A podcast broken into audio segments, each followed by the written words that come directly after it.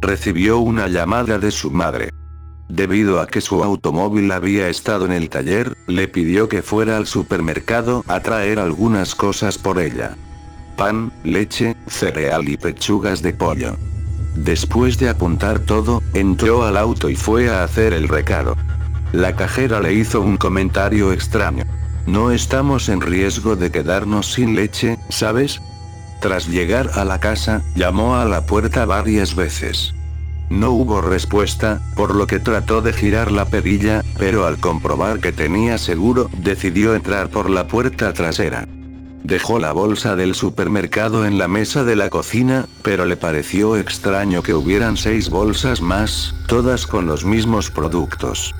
En un par de ellas, el pollo y la leche estaban en mal estado. Mamá. Llamó, y no escuchó ninguna respuesta. Se dirigió a la sala de estar. Sentada en el sillón, decapitada y con su cabeza colocada perfectamente sobre sus rodillas, estaba su madre. Como era de esperarse, llamó a la policía, quienes no tardaron en venir a investigar. Los oficiales le informaron que su madre había estado muerta casi por una semana. Además, el psiquiatra de la policía estaba en la escena y le habló después de que tomaron su declaración inicial. Estando sentado en la entrada de la casa, escuchó casualmente la conversación entre el psiquiatra y un oficial. No es raro que las personas que padecen de esquizofrenia queden atrapadas en una serie de comportamientos repetitivos. Pensó que no podían estarse refiriendo a él. Esquizofrenia. Ni hablar.